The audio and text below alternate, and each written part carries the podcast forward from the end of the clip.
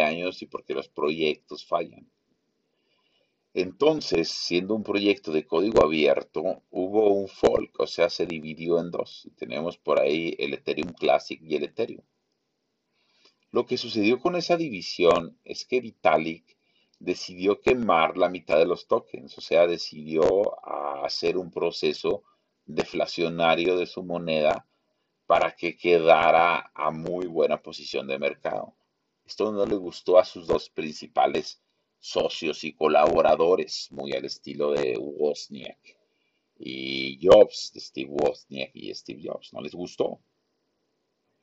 Y fue por eso que se fueron a crear las redes de Polkadot y la red de Cardano. Por eso hay que invertir en esas dos redes. Y hay que invertir en BitChain pues porque resuelve el problema de la geolocalización en todo momento. O por lo menos es donde yo tengo metido ahí algo de dinero. Básicamente lo que me sobra. Les platico que cuando yo empecé a invertir en este mundo, yo no le metí más de 30 mil pesos. Este, y hay que aguantar con ese dinero, hay que holdear. ¿Cuánto holdeas? Holdeas hasta que truene el gobierno o tu dinero llegue a cero. Hasta entonces vas a holdear. Vas a holdear esas criptomonedas, nenita, las vas a holdear, vas a agarrar mil pesos, los vas a poner en Bitcoin, vas a agarrar mil pesos, los vas a poner en Ethereum y no los vas a sacar de ahí hasta que no se acaben los feminicidios, hasta que no tengamos un gobierno esbelto que en lugar de tirar su dinero en campañas publicitarias llenas de ego, en lugar de tirar su dinero en montones y montones de abogados que sirven absolutamente para nada, se pongan a gastar en armas más largas, en policías más fuertes, en policías con estudios universitarios o por lo menos con estudios técnicos, en policías con una vida digna en lugar de tanto zángano abogado que tenemos, hasta entonces o hasta que el Ethereum llegue a 5 mil dólares o 20 mil no lo vendan. Esto es un mucho mejor acto de rebeldía que ir a destruir monumentos. No sean tontas. Al gobierno lo que le preocupa, a todo el mundo lo que le preocupa es el dinero. Con dinero baile el abogado, perdón, el perro. Punto final. Eh, perdón a las abogadas, ¿eh? De hecho, para las abogadas, que tengo un fetiche con las abogadas, mi Instagram y mi Twitter es arroba jrubiogtz, así como la abreviación de Gutiérrez. Y si pones ahí que eres abogada, eh, son espectaculares, son espectaculares.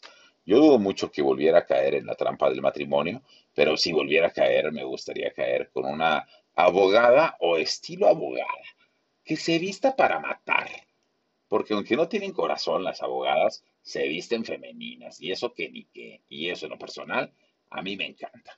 Bueno, hemos hablado un montón de cosas machirulas el día de hoy. Qué bueno, eso me da mucho gusto.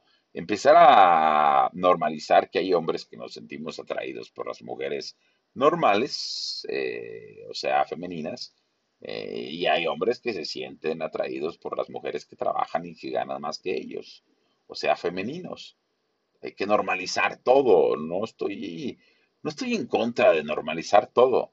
De hecho, siempre he pensado que más para mí. Más bien en lo que estoy en contra es de no llamarle a las cosas por su nombre, de confundir agresividad con violencia, de confundir promiscuidad con libertad. Las cosas como son, ¿no? Hace poquito estaba hablando con una amiga y tiene un negocio de CBD y le decía, oye, platícame de tu negocio de drogas. Porque es CBD, marihuana, inhaladores. No son drogas. Perdón, pero sí son. Es que si les dices así, ¿y cómo quieres que les diga si son drogas? O sea, que nos llenemos de eufemismos no va a hacer que limpiemos las cosas. Las cosas como son, hay que llamarles a las cosas como son. No podemos dejarnos caer en una neolingua. Bueno, pues entonces es como funciona Vitalik. Vitalik cometió un error. Vitalik por ahí, pues a sus 22 años cometió una red, un error en la red Ethereum. hizo que se hiciera un proceso deflacionario. Dos de sus compañeros salieron corriendo en un drama peor que el drama de la Rosa de Guadalupe.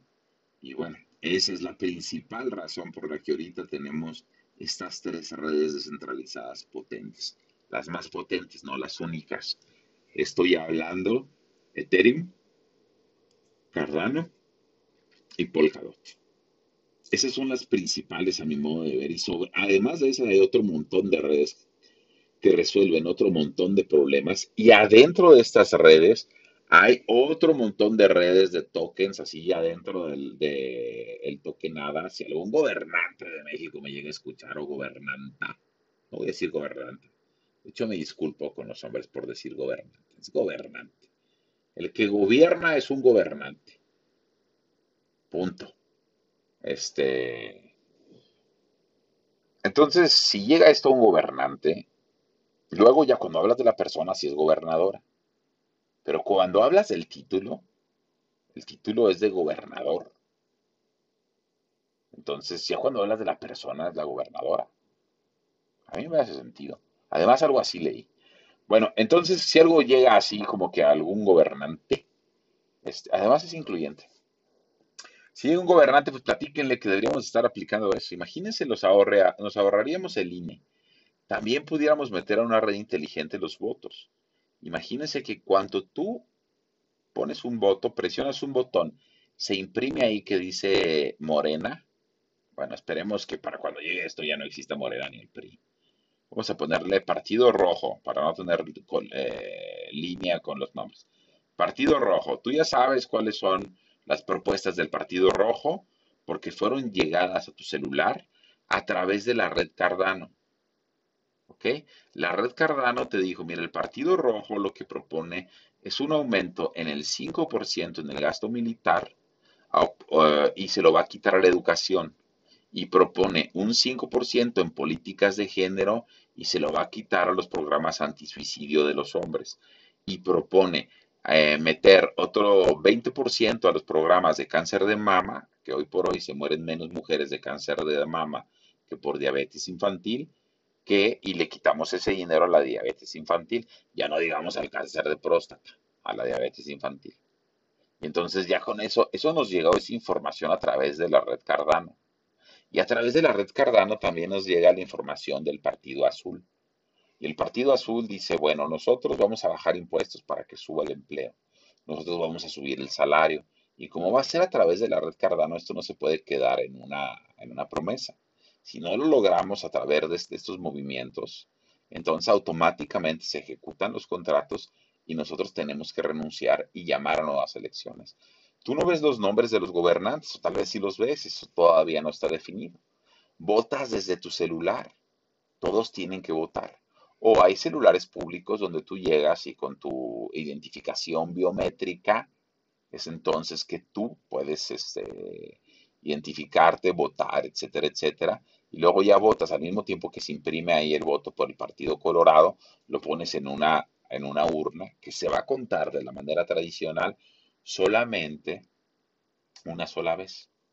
Si coincide lo que dice esa urna con lo que se transmitió electrónicamente a través de la red Cardano y que ya está en mi computadora, así que dice cómo votaste y que está separado quién votó y cómo votó, pero la red Cardano, una inteligencia artificial, sí lo sabe, entonces se validan las, las elecciones automáticamente y se ejecutan los contratos para dar de baja y subir funcionarios automáticamente.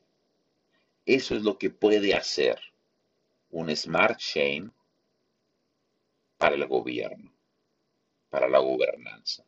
Obviamente los primeros en ver esto son los más inteligentes, gente como Vitalik, que ahorita ya tiene sus 27 años, ha llegado a un, a un nivel de poder en el que si yo, lanzo esta shitcoin que les estaba diciendo que se llama Poder Judicial, no sé si en el eh, episodio anterior, lanzo esta shitcoin y luego de repente la gente se emociona, empieza a valer un montón, llega a valer mil pesos, la vendo yo toda, que soy el creador, me quedo con las ganancias y de todos modos nunca pensé que fuera a funcionar. Entonces, estos, estos proyectos que así se llaman shitcoins están siendo desarrollados, por ejemplo, sobre la red Ethereum. Y luego le regalan la mitad de los tokens, o sea, la, mitad de la compañía se la regalan a Vitalik, como para decir, miren, en la cartera de Vitalik, ahí tiene medio millón de Shiba Inu. Entonces es un proyecto que va a crecer. Y Vitalik lo que hizo durante mucho tiempo es agarrar ese dinero, guardarlo, guardarlo, guardarlo. Y un buen día, cuando tenía como 400 mil millones de dólares, los vendió todos. Destruyó como mil compañías basura que se habían anidado en sus costillas. Ganó 400 mil millones o no sé qué cantidad, soy Asperger, no mido bien el dinero, ganó muchísimo dinero, limpió su compañía y quedó como el tipo más badass, flaco, lánguido que hay en todo el mundo. Bueno, pero dicen entonces que este tipo cometió sus errores, se pelearon ahí con ese, ese proceso deflacionario que hubo, esa red que hizo que se bifurcar el Ethereum y de ahí es que nace a la red Cardano y la red Polkadot. Ya les platiqué más o menos cómo funcionan, espero que les guste. Niñas, espero que salgan, investiguen, eh, inviertan algo, poquito, poquito, o por lo menos investiguen, sepan de qué se trata, si no quieren invertir, no inviertan. Pero entérense, porque son instrumentos financieros nuevos que estaría súper mal que los hombres supieran eh, utilizar. Ustedes no supieran utilizar y eso generara que hubiera todavía más brecha económica. Y en lugar de resolverlo estudiando, lo quieran resolver marchando. Eso no se vale. Reflexionen sobre esto, niñas bonitas. Esa es la razón de la que muchos hombres muchas veces preferimos estar solos, que estemos guapos. Y muchas veces también esa es la razón de la que no nos creamos sus argumentos. Ganan más, pues sí, ganamos más, trabajamos más, estudiamos más, inventamos más, pero lo compartimos más. Ustedes ganan para ustedes, nosotros ganamos para todos. Ustedes ganan lo suyo, nosotros ganamos lo nuestro muchas veces. Entonces, pues no manchen, ¿no? Luego no se quejen si hay brecha salarial, si ustedes no estudian, si no se preparan. Y luego no me vengan con la grosería de que quieran que nosotros les arreglemos su flojera, de que no quisieran estudiar, de que no fueron responsables. Es el problema. Que luego quieren que nosotros les resolvemos esos problemas. Y es entonces cuando el hombre dice, la mujer no toma responsabilidad. No toma responsabilidad de sus actos. No quiso estudiar, no quiso trabajar y ahora sí viene a decir, comparte. Pues no, no se vale. Es como cuando todo el mundo se le echaba encima a Bill Gates. Es que tiene mucho dinero. Sí, tiene mucho dinero, pero sacrificó sus noches, sacrificó su juventud, sacrificó su dignidad, que no han visto cómo anunciaba Windows en el 95.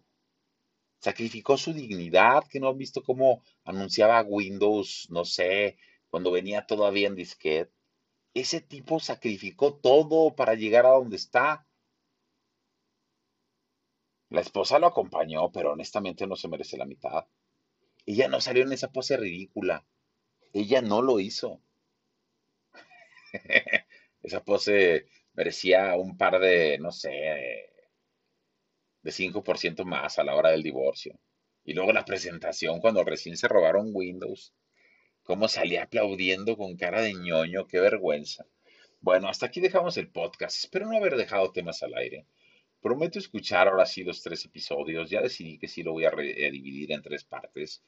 Eh, les voy a sacar las tres hoy para si quieren irse una tras otra. Pero si no, se pueden ir una semana parte tras semana.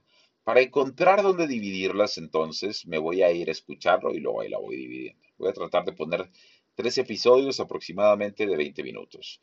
Yo soy Shulhu, me retiro, voy a tomar notas, a ver también qué cosas se me pasaron. Por ahí lo vamos resolviendo en el camino.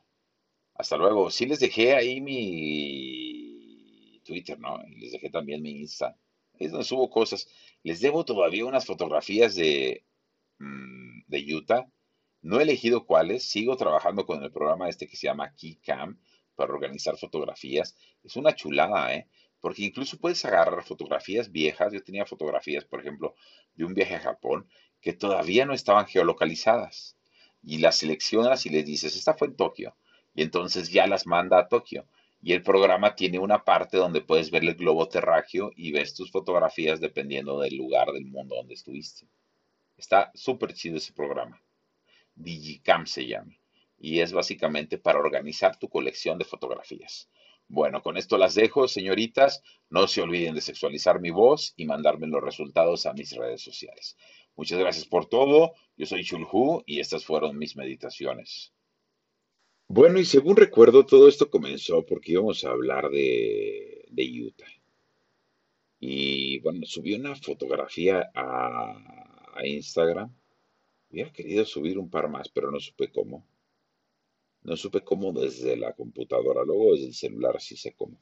Pero el punto, lo que yo les quiero decir específicamente, es que Utah tiene una cultura de trabajo bien interesante. Cuando te acercas a Palacio de Gobierno, a su Capitolio Estatal, eh, tienen un montón de panales. Ellos creen realmente en la importancia del trabajo duro, en la organización, creen realmente en la ciencia, en la tecnología, y es algo que vale mucho la pena porque pues es lo único que realmente ha sacado a las personas de, la pobreza.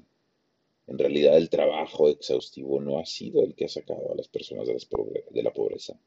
Han sido las ideas, las ganas de innovar, las ganas de trabajar, las ganas de llegar más adelante, las que han ayudado a sacar a las personas de la pobreza. Y bueno, al respecto ellos nos dan un muy buen ejemplo. Todo esto empezó porque yo quería recordar este viaje a Utah y bueno, voy a subir un par de fotografías que creo que vale la pena compartir acerca de lo que se puede ver en Salt Lake City y sus alrededores.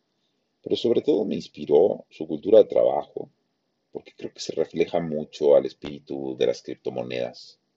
Tratar de hacer negocio, por ejemplo, entre ellos, algo que hacen los menones, algo que hacen este, los de varones, algo que hacen eh, los mormones que tienen sus propios bancos, sus propias universidades, se apoyan muchísimo entre ellos y eso potencializa su dinero. ¿Por qué no te metes con el gobierno? ¿Por qué no te metes, te metes a una unión de crédito en lugar de meterte a un banco? Entonces es diferente, te estás prestando entre personas entre iguales, no entre superiores e inferiores. Eso da oportunidad a tener mejores tasas de interés, mejores plazos, etcétera, etcétera. O sea, puedes empezar un negocio con una muy buena idea. Y nada más, porque se supone que la comunidad te conoce, porque tienes una reputación, porque tienes la prueba social. Hemos perdido la prueba social, pero puede ser que la recuperemos a través de las criptomonedas, si es que somos inteligentes. Ahorita ya existen algunos proyectos de criptomonedas digitales, pero desde el gobierno. Por ejemplo, la que a mí me parece más peligrosa es la que viene desde China, el yuan digital, te permite geolocalización de la persona, te permite interactuar con las cámaras, te permite que te congelen fondos, que te quiten dinero, que te cobren automáticamente las multas, eh, que te multen por cosas que tú no supiste, etcétera, etcétera. Y aquí es donde viene la guerra, ¿eh? de los gobiernos queriendo no perder el control o de los ciudadanos queriendo recobrar el control. Eso se va a poner muy interesante, como lo he dicho varias veces no estamos precisamente ante una época de cambios. Estamos directamente ante un cambio de época. Yo soy Churhu. Estas fueron mis meditaciones. No se olviden de sexualizar mi voz. Por favor, por favor, por favor. Los resultados a mis redes sociales. Saludos. Yo soy Churhu y vengo de la oscuridad. Este es mi abismo de ideas estas son mis reglas. La primera regla, no se habla del podcast. La segunda regla, los temas son totalmente aleatorios. Ustedes son los responsables de verificar los datos. Tercera regla, este contenido está pensado para mayores de 25 años o gente de amplio criterio. Este podcast es discreto, no secreto. Cuarta regla, este contenido es responsabilidad de quien lo consume y también tengan responsabilidad para recomendarlo. Quinta regla. En este podcast tenemos las ideas claras, las palabras no tanto. Aquí se habla poesía, se habla neurodiversidad y se hablan metáforas. Sin más, comenzamos. Es natural que el Ethereum de Vitalik, cuando tenía 19 años, fallara es natural porque tenía 19 años y porque los proyectos fallan. Entonces, siendo un proyecto de código abierto, hubo un fork, o sea, se dividió en dos. tenemos por ahí el Ethereum Classic y el Ethereum. Lo que sucedió con esa división es que Vitalik decidió quemar la mitad de los tokens, o sea, decidió hacer un proceso deflacionario de su moneda para que quedara a muy buena posición de mercado. Esto no le gustó a sus dos principales socios y colaboradores, muy al estilo de Wozniak y Jobs, de Steve Wozniak y Steve Jobs. No les gustó. Y fue por eso que se fueron a crear las redes de Polkadot y la red de Cardano. Por eso hay que invertir en esas dos redes. Y hay que invertir en BitChain, pues porque resuelve el problema de la geolocalización en todo momento. O por lo menos es donde yo tengo metido ahí algo de dinero. Básicamente lo que me sobra. Les platico que cuando yo empecé a invertir en este mundo, yo no le metí más de 30 mil pesos. Este, y hay que aguantar con ese dinero, hay que holdear. ¿Cuánto holdeas? Holdeas hasta que truene el gobierno o tu dinero llegue a cero. Hasta entonces vas a holdear. Vas a holdear esas criptomonedas, nenita. Las vas a holdear. Vas a agarrar mil pesos. Los vas a poner en Bitcoin. Vas a agarrar mil pesos. Los vas a poner en Ethereum. Y no los vas a sacar de ahí hasta que no se acaben los feminicidios.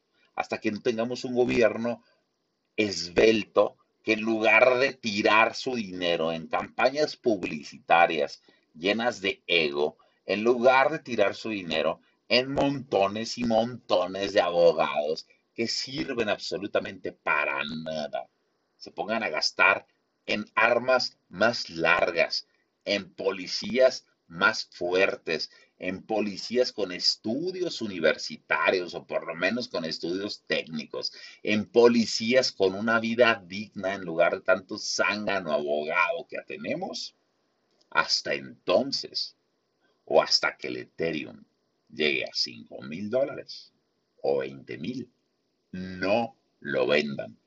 Esto es un mucho mejor acto de rebeldía que ir a destruir monumentos no sean tontas.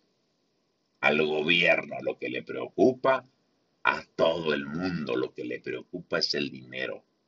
Con dinero baile el abogado, perdón, el perro. Punto final. Eh, perdón a las abogadas, ¿eh? De hecho, para las abogadas que tengo un fetiche con las abogadas, mi Instagram y mi Twitter es arroba JRubioGTZ, así como la abreviación de Gutiérrez. Y si pones ahí que eres abogada, eh, son espectaculares, son espectaculares. Yo dudo mucho que volviera a caer en la trampa del matrimonio, pero si volviera a caer, me gustaría caer con una abogada o estilo abogada, que se vista para matar. Porque aunque no tienen corazón las abogadas, se visten femeninas. Y eso que ni qué. Y eso en lo personal, a mí me encanta. Bueno, hemos hablado un montón de cosas machirulas el día de hoy. Qué bueno, eso me da mucho gusto. Empezar a normalizar que hay hombres que nos sentimos atraídos por las mujeres normales, eh, o sea, femeninas, eh, y hay hombres que se sienten atraídos por las mujeres que trabajan y que ganan más que ellos, o sea, femeninos. Hay que normalizar todo. No estoy, no estoy en contra de normalizar todo. De hecho, siempre he pensado que más para mí. Más bien lo que estoy en contra es de no llamarle a las cosas por su nombre, de confundir agresividad con violencia, de confundir promiscuidad con libertad. Las cosas como son, ¿no? Hace poquito estaba hablando con una amiga y tiene un negocio de CBD y le decía, oye, platícame de tu negocio de drogas. Porque es CBD, marihuana, inhaladores. No son drogas. Yo, perdón, pero sí son. Es que si les dices así, ¿y cómo quieres que les diga si son drogas? O sea, que nos llenemos de eufemismos no va a hacer que limpiemos las cosas. Las cosas como son, hay que llamarles a las cosas como son. No podemos dejarnos caer en una neolingua. Bueno, pues entonces así es como funciona Vitalik. Vitalik cometió un error. Vitalik por ahí, pues a sus 22 años cometió una red, un error en la red Ethereum hizo que se hiciera un proceso inflacionario. Dos de sus compañeros salieron corriendo en un drama peor que el drama de la Rosa de Guadalupe. Y bueno, esa es la principal razón por la que ahorita tenemos estas tres redes descentralizadas potentes. Las más potentes, no las únicas. Estoy hablando Ethereum, Cardano y Polkadot. Esas son las principales a mi modo de ver. Y además de eso hay otro montón de redes que resuelven otro montón de problemas. Y adentro de estas redes hay otro montón de redes de tokens así adentro del de, el tokenada. Si algún gobernante de México me llega a escuchar o gobernanta, no voy a decir gobernante. De hecho, me disculpo con los hombres por decir gobernante. Es gobernante. El que gobierna es un gobernante. Punto. Este. Entonces, si llega esto a un gobernante, luego ya cuando hablas de la persona, si es gobernadora. Pero cuando hablas del título, el título es de gobernador. Entonces, ya cuando hablas de la persona, es la gobernadora. A mí me hace sentido. Además, algo así leí. Bueno, entonces, si algo llega así como que a algún gobernante, este, además es incluyente. Si un gobernante, pues platíquenle que deberíamos estar aplicando eso. Imagínense, los nos ahorraríamos el INE. También pudiéramos meter a una red inteligente los votos. Imagínense que cuando tú pones un voto, presionas un botón, se imprime ahí que dice Morena. Bueno, esperemos que para cuando llegue esto ya no exista Morena ni el PRI. Vamos a ponerle Partido Rojo para no tener eh, línea con los nombres. Partido Rojo, tú ya sabes cuáles son las propuestas del Partido Rojo porque fueron llegadas a tu celular a través de la red Cardano. La red Cardano te dijo, mira, el Partido Rojo lo que propone es un aumento en el 5% en el gasto militar y se lo va a quitar a la educación. Y propone un 5% en políticas de género y se lo va a quitar a los programas antisuicidio de los hombres.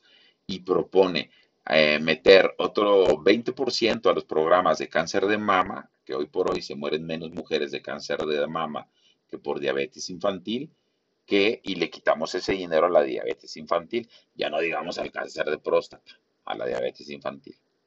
Entonces ya con eso, eso nos llegó esa información a través de la red Cardano. Y a través de la red Cardano también nos llega la información del Partido Azul. Y el Partido Azul dice, bueno, nosotros vamos a bajar impuestos para que suba el empleo. Nosotros vamos a subir el salario. Y como va a ser a través de la red Cardano, esto no se puede quedar en una, en una promesa. Si no lo logramos a través de estos movimientos, entonces automáticamente se ejecutan los contratos y nosotros tenemos que renunciar y llamar a nuevas elecciones. Tú no ves los nombres de los gobernantes, o tal vez sí los ves, eso todavía no está definido. Votas desde tu celular, todos tienen que votar. O hay celulares públicos donde tú llegas y con tu identificación biométrica es entonces que tú puedes este, identificarte, votar, etcétera, etcétera. Y luego ya votas al mismo tiempo que se imprime ahí el voto por el Partido Colorado, lo pones en una, en una urna que se va a contar de la manera tradicional solamente una sola vez.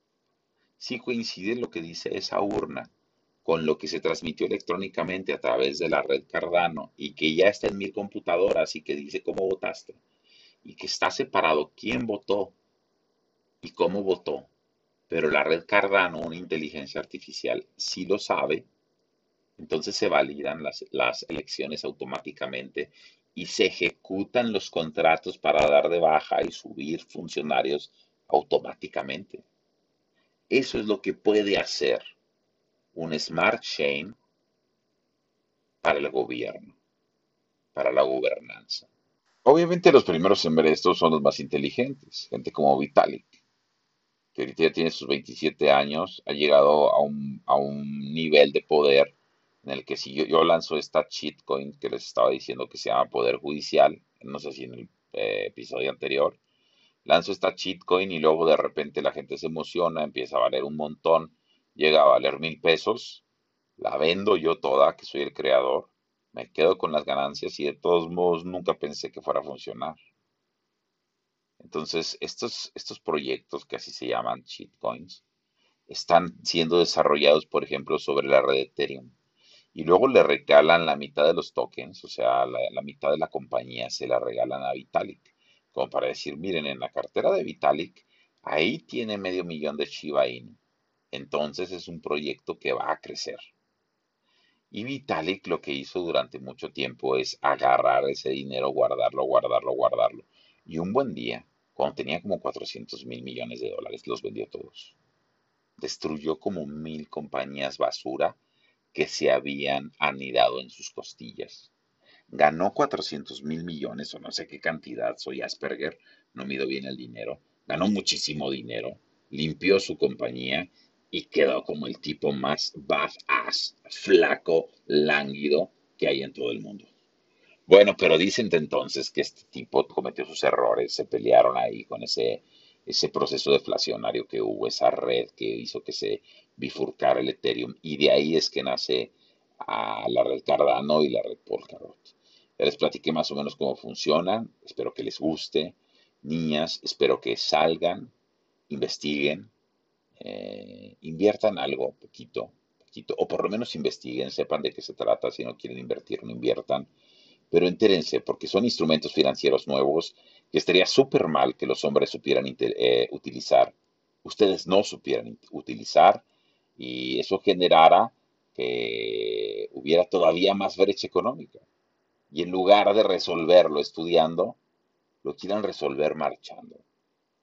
Eso no se vale. Reflexionen sobre esto, niñas bonitas. Esa es la razón de la que muchos hombres muchas veces preferimos estar solos, que estemos guapos. Y muchas veces también esa es la razón de la que no nos creamos sus argumentos. ¿Ganan más? Pues sí, ganamos más, trabajamos más, estudiamos más, inventamos más, pero lo compartimos más. Ustedes ganan para ustedes, nosotros ganamos para todos. Ustedes ganan lo suyo, nosotros ganamos lo nuestro muchas veces. Entonces, pues no manche, ¿no? Luego no se quejen si hay brecha salarial si ustedes no estudian, si no se preparan. Y luego no vengan con la grosería de que quieran que nosotros les arreglemos su flojera, de que no quisieran estudiar, de que no fueron responsables. Es el problema. Que luego quieren que nosotros les resolvemos esos problemas. Y es entonces cuando el hombre dice, la mujer no toma responsabilidad. No toma responsabilidad de sus actos.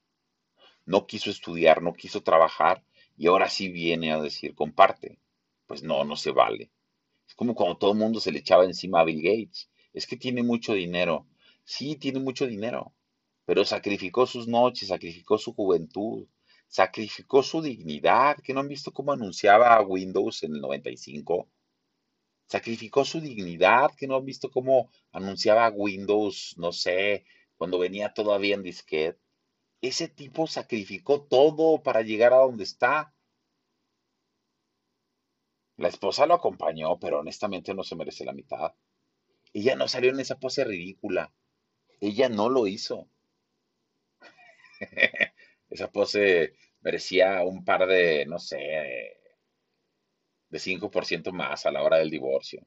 Y luego la presentación cuando recién se robaron Windows. Cómo salía aplaudiendo con cara de ñoño, qué vergüenza.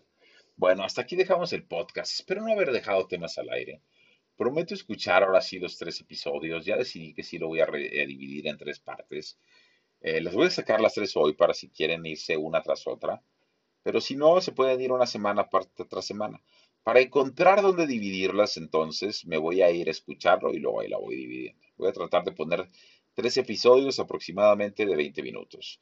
Yo soy Shulhu, me retiro, voy a tomar notas, a ver también qué cosas se me pasaron. Por ahí lo vamos resolviendo en el camino. Hasta luego. Sí les dejé ahí mi Twitter, ¿no? Les dejé también mi Insta. Es donde subo cosas. Les debo todavía unas fotografías de, mm, de Utah. No he elegido cuáles. Sigo trabajando con el programa este que se llama KeyCam para organizar fotografías. Es una chulada, ¿eh?